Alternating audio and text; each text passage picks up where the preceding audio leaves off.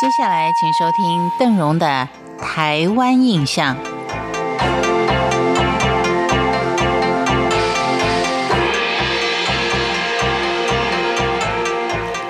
美食一直都是大家最喜欢提的话题啊！不管看到或是吃到，甚至于只是聊聊呢，都觉得蛮开心的。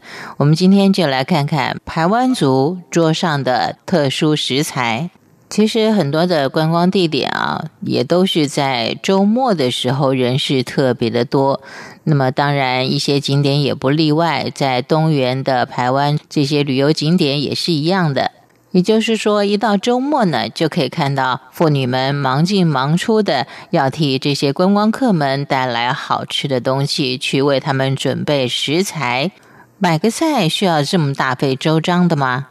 您先看看排湾族的妇女，从一早开始呢，就要带好他们的装备，在腰间要挂起竹篓，要穿上雨鞋。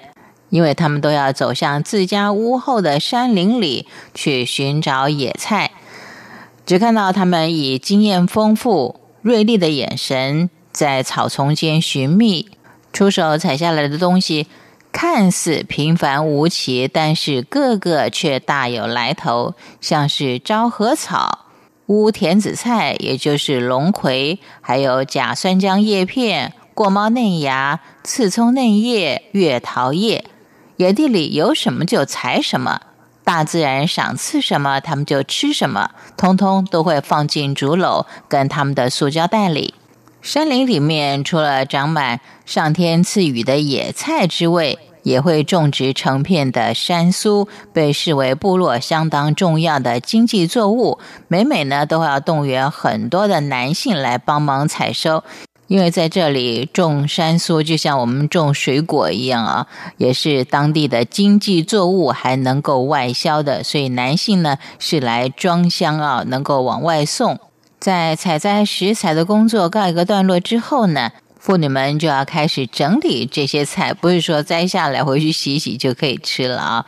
就像是月桃叶，要需要先整理一番。先要用小刀利落的把月桃叶的茎叶跟分离，去头去尾，接着纵向破开茎部，一层一层的剥下它的茎片，最后是要把茎片卷成圆筒状，把它晒干。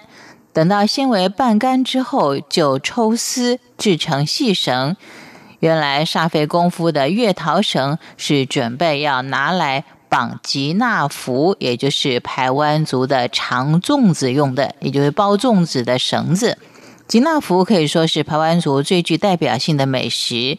他们会把甲酸浆、芒草清洗干净，准备一锅加了黑木耳丝、五花肉、小米、白米的馅料。妇女们边聊家庭琐事边包粽子，所以包粽子呢，也是他们生活的一部分。包法呢也是相当的随性，爱包什么都可以。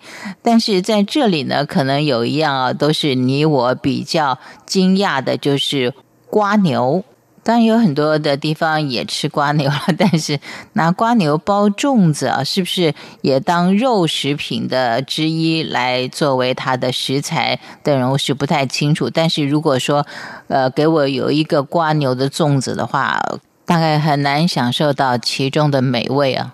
我们一直说啊，原住民他是随着大自然生活的，他是跟着大自然一起成长的，所以手边有什么就吃什么。所以光牛对于他们来说，可能也就是肉类的一种啊，呃，有这个蛋白质补充够了也就够了。而一般人包粽子呢，多半都用白米。那么对于排湾族人来说，他们也可能用烤干的糯米。或是经过烤干、敲碎后的糯米粉来包粽子，但是现在好像很少看到了，因为据说啊，这两种食材呢，对于胃啊是需要很强大的胃来消磨它的，所以现在呢，食材都有所改进了。今天跟您聊到这里，感谢您的收听，我是邓荣，台湾印象，我们下回见。